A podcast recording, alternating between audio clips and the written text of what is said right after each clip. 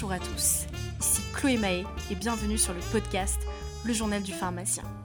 Le Journal du pharmacien, c'est le podcast qui va te permettre d'en apprendre plus sur l'univers de la pharmacie et ses possibilités infinies à travers les interviews de pharmaciens et de pharmaciennes, mais pas que, tous plus inspirants les uns que les autres. N'hésite pas à laisser 5 étoiles sur Apple Podcast car c'est ce qui permet de faire découvrir notre univers et de transmettre la fierté du métier.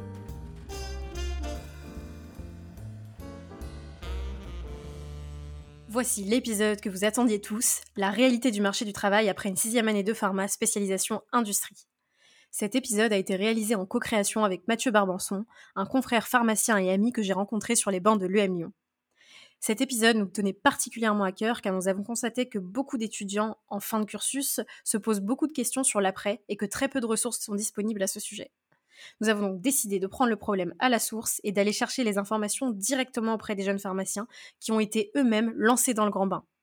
C'est alors un long travail de recherche et de collecte de données que nous avons entrepris et que nous vous livrons aujourd'hui. L'épisode est très riche et nous avons donc décidé de le diffuser en deux fois sur deux semaines consécutives. Aujourd'hui, vous allez donc découvrir les résultats de nos recherches ainsi que le point de vue de notre expert Arnaud Chouteau, directeur emploi formation au LEM, qui nous dévoilera même des informations en exclusivité. La semaine prochaine, ce sont trois jeunes pharmaciens qui prendront la parole aux côtés de notre expert pour vous partager leurs témoignages. Sur ce, je n'en dis pas plus et vous souhaite une merveilleuse écoute. Bonjour à tous et bienvenue sur le journal du pharmacien. Aujourd'hui, nous allons parler de la réalité du marché du travail après une sixième année industrie. Donc, c'est un sujet qui est très attendu par nombreux d'entre vous. Et pour en parler, je suis accompagnée de Mathieu Barbanson, qui est jeune pharmacien et qui a participé à tout le processus de création de l'épisode. Bonjour Mathieu, comment vas-tu? Bonjour Chloé, bah, tout d'abord euh, merci pour cette invitation euh, à l'épisode qui est un peu particulier sur le podcast. Euh, bah écoute, je vais bien et j'ai hâte qu'on puisse présenter à nos, à nos auditeurs les résultats de notre enquête et également les discussions avec nos intervenants. Moi aussi j'ai hâte. une période de longue haleine et beaucoup de travail, donc c'est la, la, concrétisation de tout ce qu'on a fait. Est-ce que tu peux te présenter? Oui, bien sûr. Alors, euh, comme tu l'as dit, je suis pharmacien. J'ai fait le choix de m'orienter dans la filière industrie et euh, je me suis spécialisé dans tout ce qui est domaine du management et de l'innovation en santé numérique. Euh, j'ai fait mon stage de fin d'études dans la division pharmacie de chez Abbott au sein du service Digital Healthcare. là, depuis décembre, j'ai terminé et donc je suis dans la phase de transition entre le stage de fin d'études et mon premier emploi. Ok, merci beaucoup. Alors, euh, sachez que l'épisode va se dérouler en trois parties. Donc, en première partie, on va vous présenter les résultats de l'enquête menée. Donc, comme vous le savez sûrement, on a réalisé une enquête euh, directement auprès des jeunes diplômés afin d'avoir un réel aperçu des opportunités après une CISA industrie. Euh, en deuxième partie, on recevra Arnaud Chouteau, qui est directeur emploi formation au LEM. Donc, pour rappel, le LEM, c'est l'organisation professionnelle des entreprises du médicament, mais c'est surtout le site numéro un pour les offres d'emploi dans ces entreprises. Et enfin, en troisième partie, trois jeunes pharmaciens viendront témoigner et vous partager leur expérience. Comme vous le voyez, c'est un programme très riche et c'est pour cela que l'épisode sera diffusé en deux fois sur deux dimanches consécutifs. Donc on va maintenant rentrer dans le vif du sujet et vous présenter ce que vous attendez tous, les résultats de l'enquête. Alors déjà, on va commencer par recontextualiser et poser le cadre. Euh, pourquoi avons-nous fait cette étude? Alors, il faut savoir que c'est parti d'un constat. En fait, avec Mathieu, on a remarqué que beaucoup d'étudiants euh, s'interrogent sur l'après et qu'il y a un manque de ressources à ce sujet, voire en réalité pas de ressources du tout. Et donc, on a décidé de lever le voile et de mener notre petite enquête sur le terrain. Donc, on a décidé de faire un benchmark directement auprès des jeunes diplômés afin de définir clairement les opportunités auxquelles euh, les jeunes pharmaciens ont accès en sortie de sixième année industrie. Donc le but, c'est aussi de vous donner des clés pour comprendre le marché et aborder sereinement l'après-étude. Pour ce qui est des conditions de l'étude, alors on a réalisé l'enquête via un Google Form. Ce Google Form a été diffusé via Facebook, Instagram, LinkedIn, donc tous les réseaux sociaux, euh, sur une période de un mois, et on a recueilli 134 participants. Pour ce qui est des biais, euh, enfin, sûrement beaucoup de participants viennent de la région parisienne parce que c'est mon entourage, donc euh, c'est possible qu'il y ait beaucoup de, gens de la région parisienne qui ont répondu. Euh, et aussi du, fait qu'il y a beaucoup, enfin, proportionnellement, plus d'étudiants, enfin, beaucoup d'étudiants choisissent l'industrie en fait sur Paris et cette proportion est, moindre en province. de plus, on vient tous les deux, Mathieu et moi, d'école de commerce, donc ça aussi, ça peut être un biais. c'est possible qu'il y ait des réponses de notre entourage et de gens qui viennent d'école de commerce. Il y a eu aussi des petits oublis dans le questionnaire avec des cas non pris en compte qui ont été corrigés euh, grâce au signalement de plusieurs auditeurs. Donc ça, je vous en remercie vraiment hein, pour les auditeurs qui m'ont prévenu. Euh, donc voilà pour le cadre et les conditions de l'étude. Du coup, on commence, Mathieu? Allez, c'est parti. Et du coup, euh, bah, est-ce que dans un premier temps, tu pourrais nous parler un peu des, des profils des participants de l'étude? Oui, bien sûr. Alors pour ce qui est des participants et de leur profil, donc il faut savoir que 80% d'entre eux ont entre 23 et 28 ans. 90% sont actuellement sous contrat avec une entreprise. Donc, on voit que l'employabilité est vraiment très bonne dans notre secteur, ce qui n'est pas vraiment une surprise. Pour ce qui est des spécialisations, euh, trois, masters, enfin, trois types de spécialisations ressortent, à savoir les, masters spécialisés, donc MS et MSc d'école de commerce, donc management, finance, marketing, suivis de près par la production et la qualité et les affaires réglementaires. Pour ce qui est euh, du type d'entreprise euh, de nos répondants, une grosse majorité euh, de ceux-ci exercent en laboratoire pharmaceutique, à savoir 60% d'entre eux, et principalement en Big Pharma. Donc 40% de ces 60% exercent en Big, Pharma. À savoir que la différence entre Big Pharma et laboratoire pharmaceutique, entre guillemets classique, c'est enfin les Big Pharma, c'est le, top 10 mondial en termes de chiffre d'affaires des, des laboratoires pharmaceutiques. Donc ça, c'est suivi de très près par les cabinets de conseil. On a 20% des répondants qui exercent en cabinet de conseil. Voilà pour le profil des participants de notre enquête. Euh, est-ce que tu as un commentaire, Mathieu, sur cette première partie? Alors, euh, niveau commentaire, euh, une chose que j'ai trouvé assez sympa, c'est que la plupart de nos répondants sont de jeunes professionnels et on aura donc des avis plutôt récents sur la réalité de l'emploi en industrie pharma. On voit que les profils de pharmaciens sont, assez concordants avec les, répartitions qui sont données par le LEM dans leurs études. Et on voit que les jeunes pharmaciens sont encore des profils très, appréciés, puisque tu as dit que plus de 90% des répondants sont déjà sous contrat, et que les 10% restants euh, sont des personnes qui sont euh, depuis peu finalement en recherche d'emploi. Euh, il est assez logique de retrouver une majorité des, des, pharmaciens dans les grands groupes, ne serait-ce que proportionnellement au type d'employés, enfin au nombre d'employés qu'il y a dans ces entreprises et aux besoins du coup plus importants qu'ils ont en termes de recrutement. Mais du coup, est-ce que maintenant tu peux nous parler des, profils qu'on a eu dans les stages de fin d'études euh, avec nos répondants? Oui, alors juste pour revenir sur ce que tu as dit, ouais, complètement, euh, vous verrez hein, avec l'interview d'Arnaud Chuteau qu'au final, nos données sont, sont, ouais, sont assez euh, consistantes avec, ce qui est, avec les études du LEM. Mais donc on y reviendra plus tard. Alors, pour ce qui est du stage de fin d'études, euh, donc sans surprise, l'écrasante majorité des stages de fin d'études ont été faits en laboratoire pharmaceutique avec 76% d'entre eux. 65% des participants se sont vus proposer un emploi suite à leur stage de fin d'études et 70% ont accepté cette offre. Donc ça, c'est vraiment une bonne nouvelle qui est plutôt euh, rassurante pour la suite. Pour ce qui est euh, des types de contrats, on a 40% de, de, ces offres d'emploi qui ont été faites à nos étudiants qui étaient des CDD et 40% des CDI. Donc on a une égalité en fait. On a autant de propositions de CDD que de propositions de CDI, de CDI suivi de près par l'intérim avec près de 20% des offres. Alors ensuite, on a aussi demandé euh, à nos participants pourquoi ils avaient accepté ou refusé ces propositions euh, d'emploi euh, post-stage. donc la majorité des jeunes diplômés qui ont, qui ont accepté ont avancé plusieurs raisons. Donc déjà, ils ont avancé le, fait qu'ils appréciaient l'équipe et l'émission aussi l'envie d'assurer la continuité des missions qu'ils avaient commencé en stage et en alternance et le fait de vouloir renforcer les compétences sur leur CV. Et il y a aussi une bonne partie qui a avancé euh, le confort d'être dans quelque chose de connu pour pouvoir passer la thèse. Donc ça, c'est vrai que c'est un gros argument euh, qui revient souvent. Pour ceux qui ont refusé, euh, les raisons, c'était un salaire jugé trop bas, donc inférieur à 30K année, et le sentiment d'être dévalorisé avec un contrat d'intérim. Donc ce point-là, on y reviendra dans la suite de la... Dans, la, suite de l'épisode. Euh, on a aussi un, participant qui a, avancé le fait que c'est difficile de trouver un CDI en France avec un grand groupe pharma. Je voulais réagir justement par rapport à ça, puisqu'il faut voir que le secteur de l'industrie euh, pharmaceutique est un secteur qui est aussi très concurrentiel. Euh, on a des profils ingénieurs, des profils d'écoles de commerce notamment, et il faut voir qu'en industrie pharma, le pharmacien ne représente finalement que 10% des effectifs. Alors euh, c'est déjà assez pour assurer les, fonctions euh, indispensables. Mais euh, du coup, il faut voir que en fonction des, des, domaines dans lesquels on va opérer, on aura plus ou moins de, concurrence. Et donc, il faudra plus se montrer sous, sous beaux jours pour avoir un CDI. Mmh, ouais, c'est vrai. Ben voilà pour ce qui est des stages de fin d'études de nos répondants. Mathieu, est-ce que tu peux maintenant nous parler des données recueillies en ce qui concerne la recherche d'emploi des participants de l'enquête?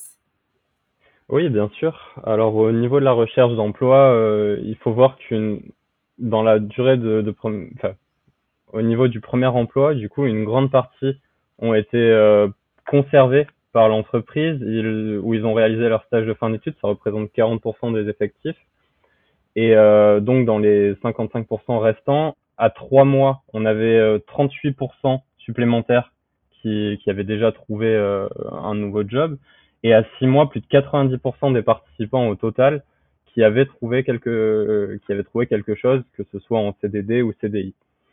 Donc euh, finalement, seuls 5% étaient encore en recherche active, mais euh, n'ont pas n'ont pas encore euh, trouvé une durée précise, n'ont pas encore une durée précise au niveau de la recherche d'emploi. Il faut voir que dans les ratios candidature entretien, donc on peut on peut résumer ça comme la pertinence des profils des candidats. plus de la moitié ont trouvé un job en postulant à moins de 10 offres euh, et en faisant moins de 5 entretiens avec des entreprises différentes. Donc finalement, euh, le, profil du pharmacien euh, plaît toujours autant. Pour du coup finir avec ça, 80% avaient trouvé en moins de 50 candidatures et 10 entretiens. Donc on va dire pour des recherches qui durent entre 3 et 6 mois, c'est relativement, relativement rassurant.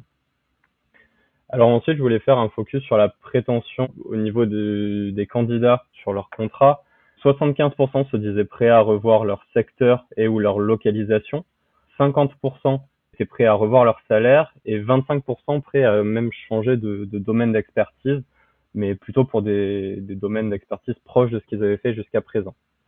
Donc ça témoigne de la volonté et l'envie de trouver un poste rapidement. On a des candidats qui souhaitent s'adapter et euh, qui sont finalement ouverts à la négociation dans les contrats.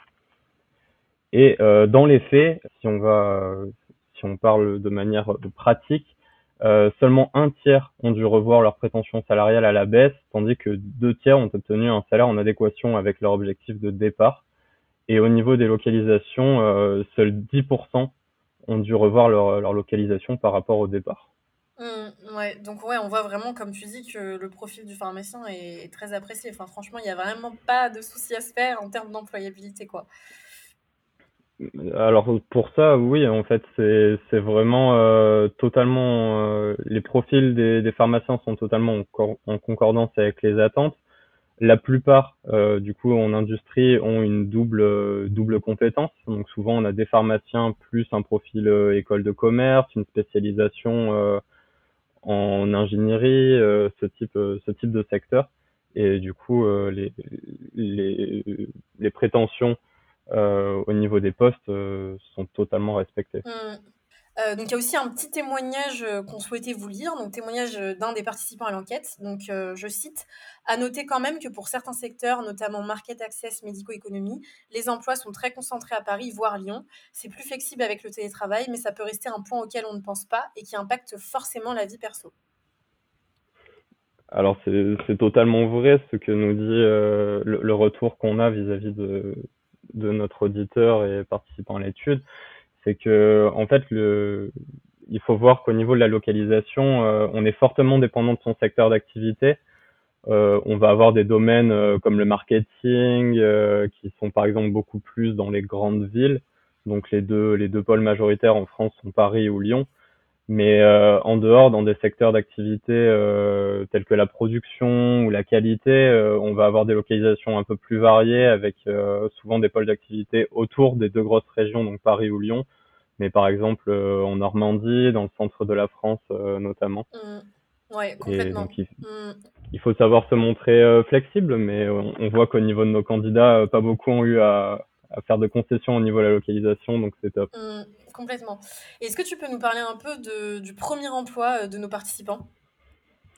Bien sûr, alors j'ai voulu euh, voir quelle était euh, finalement la différence entre les attentes de départ et la, la réalité après au niveau du premier contrat. Donc quelles étaient au niveau des attentes, on a 30% de, de, nos répondants qui disent avoir trouvé leur job de rêve Donc c'est plutôt, c'est plutôt encourageant. 60% on disent qu'ils ont dû faire des concessions, mais qu'ils ont un job qui est totalement en accord avec leurs attentes. Au total, on a quand même 90% des participants qui disent avoir un job qui leur convienne tout à fait et seulement 10% euh, n'ont pas trouvé un emploi euh, qui correspondait à leurs attentes et ont plutôt fait le choix d'une réorientation, que ce soit dans le domaine d'expertise ou dans le secteur. Euh, si on se penche maintenant sur les salaires, on voit que 50% des salaires se situent dans la tranche de 40 à 50 k annuels, donc que ce soit fixe et variable confondu. Et euh, quand même, euh, une majorité se situe euh, dans la tranche de 40 à 45 k, donc ça représente 90% de ces 50%. Ensuite, on a un tiers qui se situe en dessous de 40 k annuels, donc on commence à être, être sur des salaires un peu plus bas, mais qui peuvent qui peuvent être totalement en accord avec des, des, entreprises un peu plus un peu plus modestes au départ. Et 15% euh, ont des salaires qui par contre dépassent les 50K annuels. Donc pour un premier emploi, euh, c'est quand même euh, une belle rémunération. Clairement. Et 15%, c'est pas négligeable. Hein. C'est pas 15%, mal, 15%, ça représente quand même une, une belle partie. Mmh. en termes d'évolution, on, a vu que d'après certains retours de, nos répondants, il faut voir que dans une prévision à deux ans, euh, beaucoup nous disent avoir eu euh, des salaires qui oscillaient entre les 50 et 60 k. Donc même si on attaque à une tranche 40-50 euh, ou 40 en dessous de 40 k, on peut finalement rapidement évoluer en termes de salaire et il faut plus voir dans ce cas-là les, les, bienfaits que vont avoir le poste sur la personne, faire quelque chose en concordance avec ce qu'on aime et le salaire suivra derrière. Mmh, complètement. Ensuite, du coup, si, si on s'attarde un peu plus sur euh, la localisation au niveau du premier emploi, on voit que 90% euh, des, des, participants ont fait le choix de rester en France, tandis que 10%, eux, ont préféré euh, choisir des contrats à l'étranger. Alors, c'est plutôt une bonne chose, puisque souvent, les, les départs à l'étranger sont vus comme des boosters de carrière et ça ne nous empêche pas de, de revenir plus tard. L'anglais étant une, une compétence qui est bien sûr à mettre en avant euh, dans l'industrie mmh. pharmaceutique. Nécessaire en fait, c'est une question de survie. Euh, en industrie, euh, il y a beaucoup d'anglais. Ça, c'est vraiment indispensable. Pour ceux qui pensent que c'est anecdotique, pas du tout. non, non, c'est pas du tout anecdotique parce que même quand on travaille par exemple pour une filiale France, à tout moment on va devoir échanger mmh. avec les, les, filiales bah, américaines, européennes, peu importe, mmh. et il faut que l'anglais soit, soit acquis. Complètement. Après, bon, si vous n'êtes pas, euh, si vous n'êtes pas très performant, euh, ça se travaille. Hein. C'est en, c'est en forgeant qu'on, devient forgeron. Donc, au pire, euh, vous serez jeté dans la gueule du loup, mais c'est pas grave, tout se passera bien. Exactement. Mais avoir l'anglais, c'est, c'est aussi être compétitif et ça aide à se démarquer des autres. Donc, ne jamais le négliger. Complètement.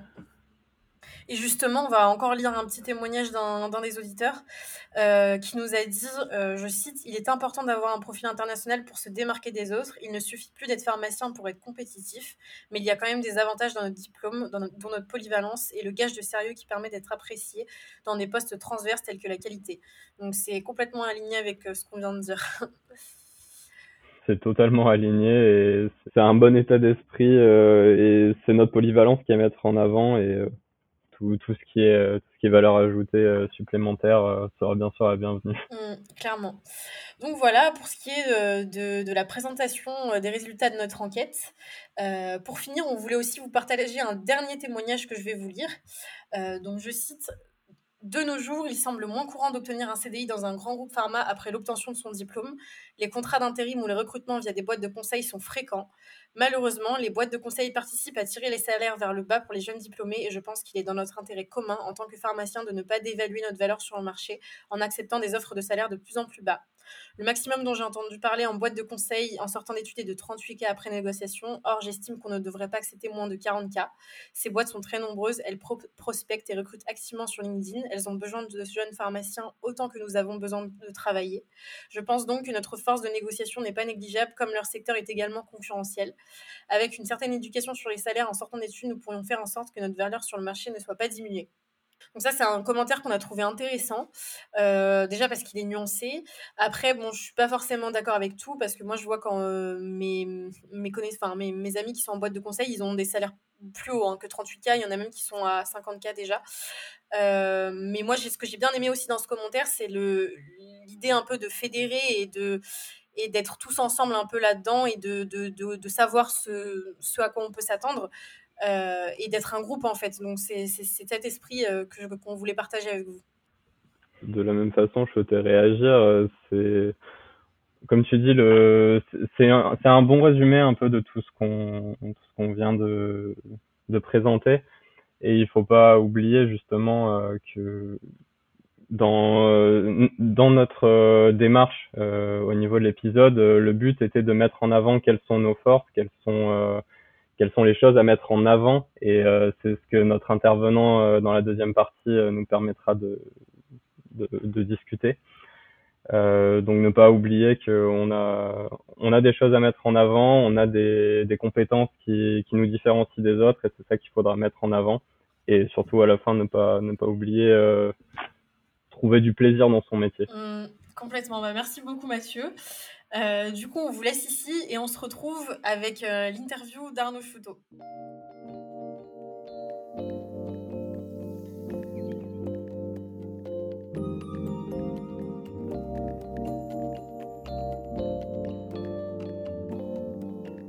Alors, nous nous retrouvons pour la deuxième partie de l'épisode Réalité du marché du travail après une sixième année de pharmacie industrie.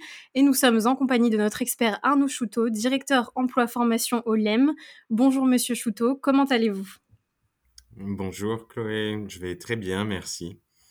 On est vraiment ravis avec Mathieu euh, de vous accueillir euh, sur le podcast. Euh, pour commencer, est-ce que vous pouvez vous présenter?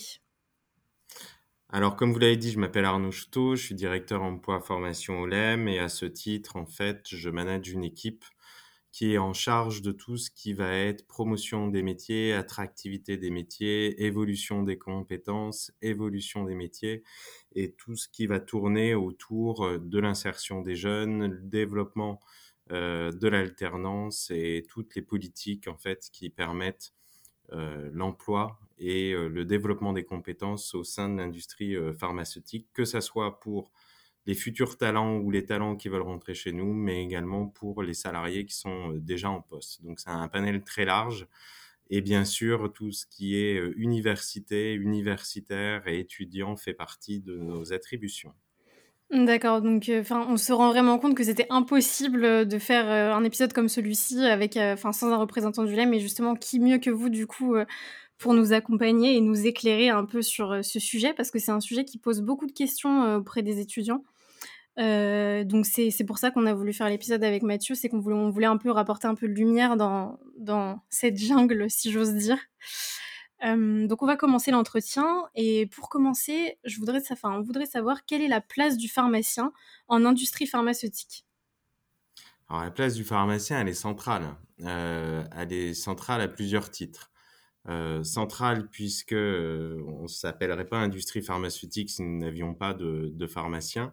Les pharmaciens constituent, alors représentent c'est toujours un peu compliqué de savoir exactement combien il y a de pharmaciens puisque c'est un diplôme et donc après des gens changent, mais on évalue entre 10 et 12 000 pharmaciens présents au sein de l'industrie euh, pharmaceutique et ils sont présents sur l'intégralité euh, des, des, métiers de notre industrie. Alors bien sûr, ils sont présents euh, principalement sur des métiers qui sont des métiers propres à l'industrie pharmaceutique telle que l'information médicale et le réglementaire, puisque bien sûr l'accès au marché, la pharmacovigilance, l'information médicale sont des métiers qui sont des métiers très spécifiques à notre industrie, qui n'existent pas forcément dans d'autres industries. Et donc, euh, ils sont au cœur de, du système et au cœur de, de la machine. Donc ça, c'est extrêmement, euh, c'est extrêmement important. Et puis, bien sûr, il y a certains, un certain nombre de postes qui sont également réservés à des pharmaciens. Quand je dis réservé, tous les postes ne sont pas réservés à des pharmaciens, mais en tout cas, il y a un certain nombre de postes, notamment pour la libération des lots, qui sont réservés à des, euh, pharmaciens. Et donc ça, c'est euh, extrêmement euh, important. Ce qu'il faut bien avoir en tête, c'est que le pharmacien, pour l'industrie pharmaceutique, il a un choix extraordinaire de métier et de parcours de métier. Puisqu'il va rentrer sur un certain nombre de, métiers. On aura peut-être l'occasion de, rediscuter justement de ces métiers d'insertion des, des, jeunes pharmaciens. Mais ce qu'il faut bien avoir en tête, c'est que derrière, il peut faire carrière dans quasiment toutes les familles de métiers de l'industrie pharmaceutique, que ce soit la production, l'information médicale, la promotion, commercialisation, mais également les fonctions support. On a euh, beaucoup de, pharmaciens qui peuvent aussi, euh, à terme, être RH euh, sur des fonctions de direction de, business unit, de tout ce qui peut être financier également. Euh, non, mais du coup, euh, comme vous l'avez euh, souligné, Arnaud, le, secteur en fait de l'industrie pharmaceutique a des particularités. et justement, on aurait aimé savoir quelles sont vraiment les spécificités de l'industrie pharmaceutique en comparaison aux autres. Alors, déjà, un, il y a le produit. le médicament, c'est pas un produit comme un autre. on, quand on fabrique euh, des médicaments, le cycle de vie du médicament est extrêmement euh, important, extrêmement long. Il y a beaucoup de spécificités sur ce cycle de vie du médicament, euh, que ça soit en matière de R&D avec des délais qui peuvent être extrêmement longs de développement, une production qui nécessite une qualité, d'où un certain nombre de postes d'ailleurs en assurance qualité ou en contrôle qualité extrêmement importants sur lesquels les pharmaciens sont également attendus. Euh, et puis, bien sûr, on est euh, sur un métier qu'on suit, donc c'est effectivement la pharmacovigilance. Euh, vous avez quand même peu de, produits, une fois qu'ils sont mis sur le marché, que vous devez suivre pendant des dizaines d'années et refaire la boucle de la R&D et de retravailler sur ces différents éléments. Donc, clairement, on est dans un secteur qui est un secteur spécifique du fait du produit, même l'accès au marché, c'était quand même particulier. On est sur euh, des marchés réglementés, euh, extrêmement contrôlés. Donc, euh, et, et, j'allais dire, l'objectif et la finalité de notre métier, lorsque vous travaillez pour l'industrie pharmaceutique, et quel que soit le poste, c'est quand même d'agir pour la santé des citoyens, d'améliorer la qualité de vie des citoyens et la santé de, des citoyens. Donc, c'est quand même, j'allais dire, un, intérêt qui est, qui est extrêmement fort et puis un sens euh, à, notre, à, nos, à nos métiers euh, qui sont extrêmement forts également. Tout cela est vraiment juste. Je dirais que c'est même ce qui nous a poussé nous-mêmes à devenir des pharmaciens. Donc, euh, ces, mots font écho, de, en tout cas de, de notre côté. Et c'est vrai que à l'heure actuelle, c'est un secteur qui, après deux ans de crise, a forcément montré son importance. Et on aurait aimé savoir, euh, de votre point de vue, euh, quels sont les secteurs porteurs en industrie pharma euh, à l'heure actuelle? Alors, très clairement, la crise a montré toute l'importance stratégique d'avoir une industrie pharmaceutique française et européenne. J'insiste bien sur, sur l'ensemble française et européenne, complète et importante on l'a bien vu à travers euh, tous les risques de pénurie et heureusement on a réussi quand même à échapper à, des ruptures d'approvisionnement. Euh, parfois ça a été chaud mais on a réussi quand même à tenir le, cap. Et euh, pendant cette, cette crise ça nous a bien démontré toute l'importance de pouvoir maîtriser un certain nombre de, champs industriels. Et le champ de l'industrie pharmaceutique a été euh, extrêmement, euh, extrêmement euh, revalorisé au sein, au sein du, secteur. Et on l'a bien vu à travers, après les politiques gouvernementales qui ont revalorisé en fait le secteur de l'industrie pharma. Alors, quand vous me posez la question de savoir quels sont les, secteurs, je ne vais pas vous souhaiter, je, on va pas faire une litanie, j'allais dire, de, d'air thérapeutique parce que ça serait beaucoup trop long. Euh, ce qu'il faut bien avoir en tête, c'est que euh, l'industrie pharmaceutique, qu'elle soit chimique ou biologique, donc euh, médicaments chimiques ou biologiques, ont tous les deux un avenir en France et un avenir sur le, le, soin des patients. Clairement, on voit et on entend de plus en plus le développement des biotechnologies et de la bioproduction, thérapie cellulaire, thérapie génique, les protéines recombinantes, etc., etc. Euh, clairement, on est sur un champ du futur, on est sur un champ d'avenir, on aura de plus en plus de médicaments biologiques et le champ euh, des, biotechnologies va euh, apporter de plus en plus de solutions thérapeutiques aux patients. Donc ça, c'est une certitude. Cependant, une fois qu'on a dit ça, c'est pas exclusif de l'industrie, de, la partie chimique de notre industrie.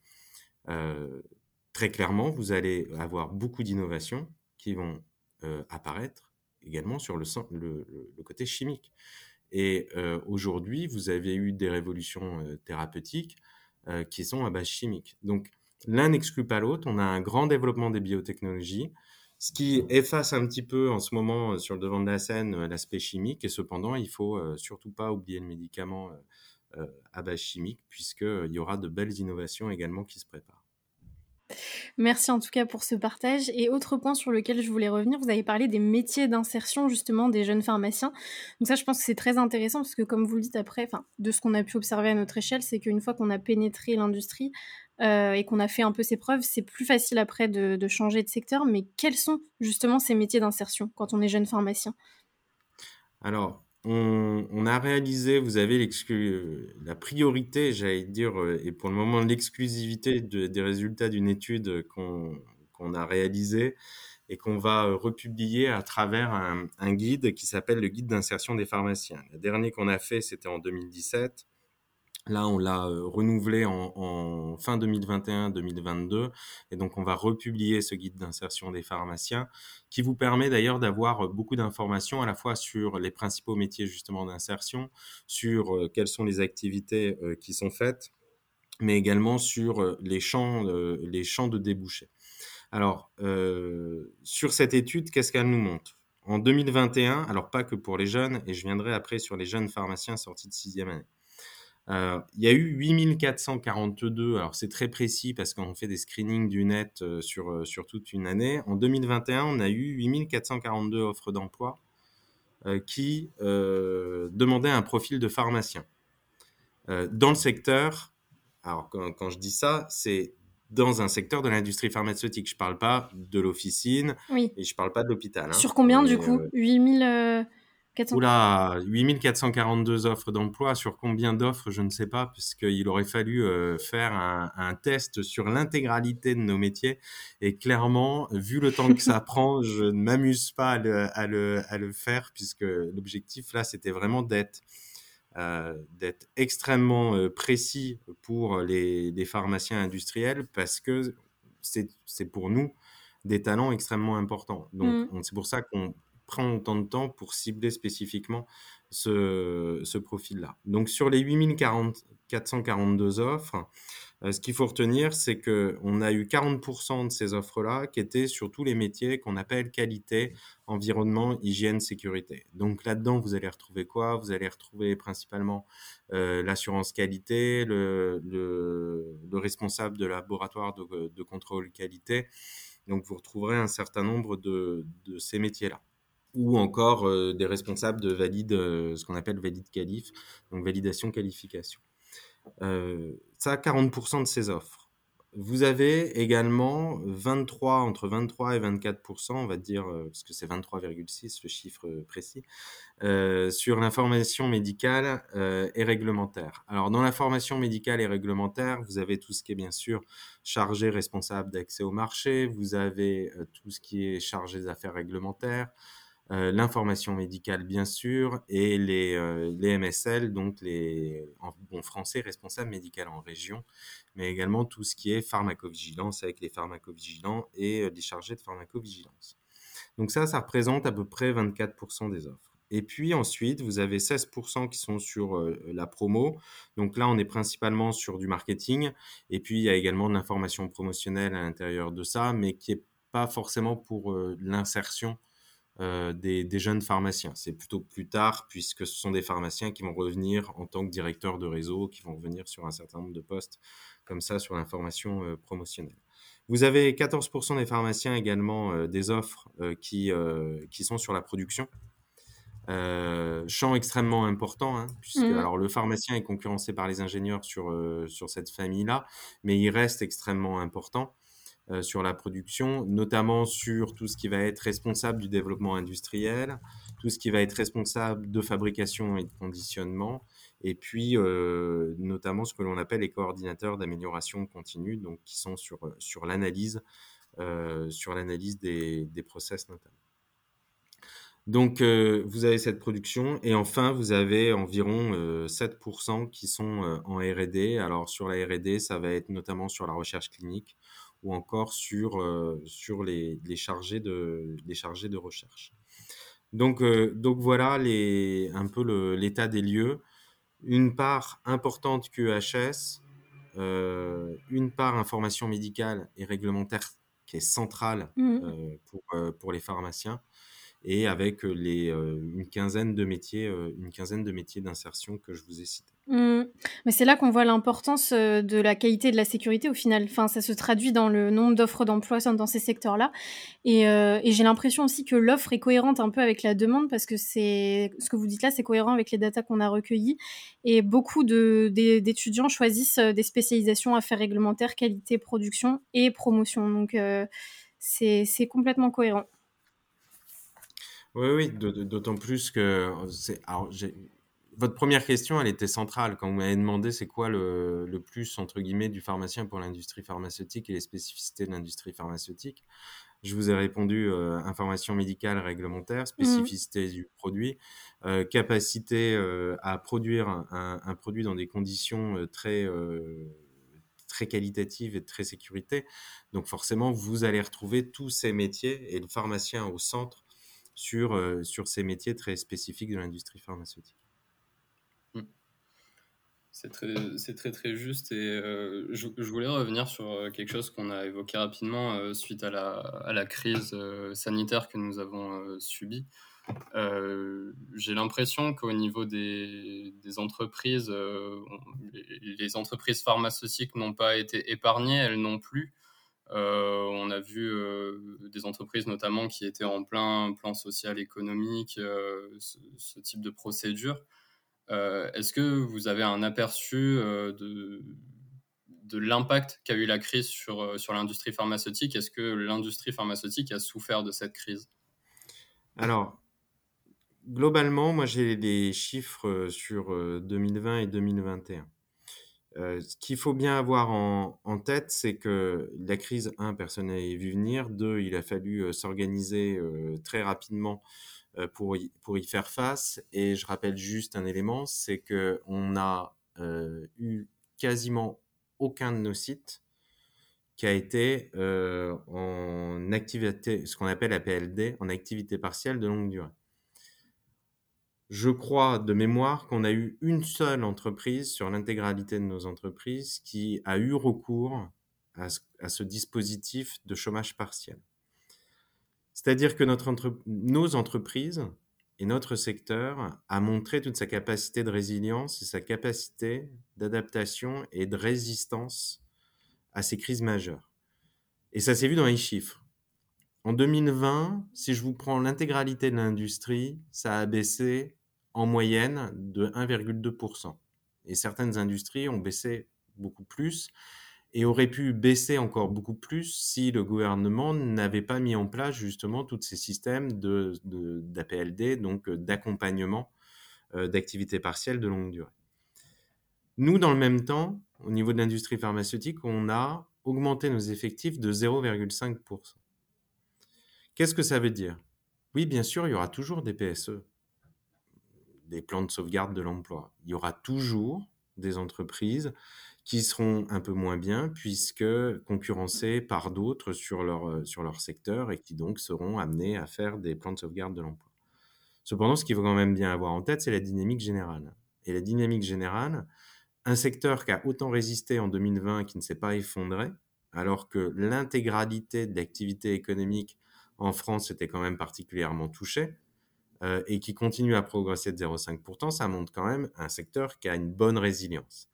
Donc, clairement, je peux vous rassurer sur ce point-là et je peux rassurer l'intégralité de vos auditeurs et notamment des pharmaciens euh, qui se disent euh, tiens, qu'est-ce que je, vers quoi je vais me diriger, et notamment vers la quatrième année. L'industrie pharmaceutique offre des opportunités de carrière qui sont intéressantes, des perspectives de développement qui sont intéressantes et a montré sa capacité de résilience très clairement dans des crises où j'espère sincèrement qu'on va pas en connaître tous les trois ans comme ça, parce que ça va être un peu compliqué à gérer. Mais je, je, je suis euh, plutôt positif, voire très positif. Mmh.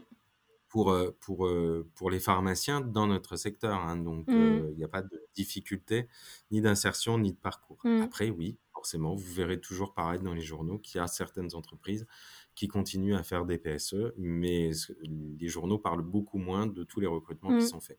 Et je dirais même qu'il y a aussi une évolution dans la façon de travailler. Enfin, là, on a, on a eu recours beaucoup au télétravail, on a vu qu'on était efficace aussi en télétravail.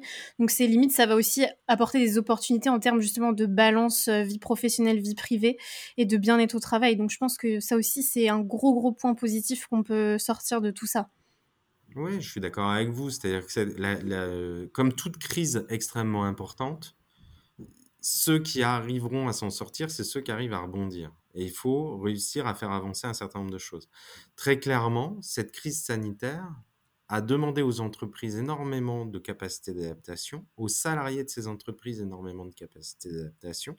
Et aujourd'hui, on voit bien que de toute façon, on n'aura pas les mêmes modes d'organisation euh, des entreprises mmh. après la crise par rapport à avant la crise. Et clairement, il y a un certain nombre de choses qui, euh, qui, sont euh, aujourd'hui actées. Le télétravail, je pense, est, un élément qui est acté. Après, avec une certaine limite, il hein, faut réfléchir quand même à ces, à ces points-là. Vous avez un certain nombre de fonctions.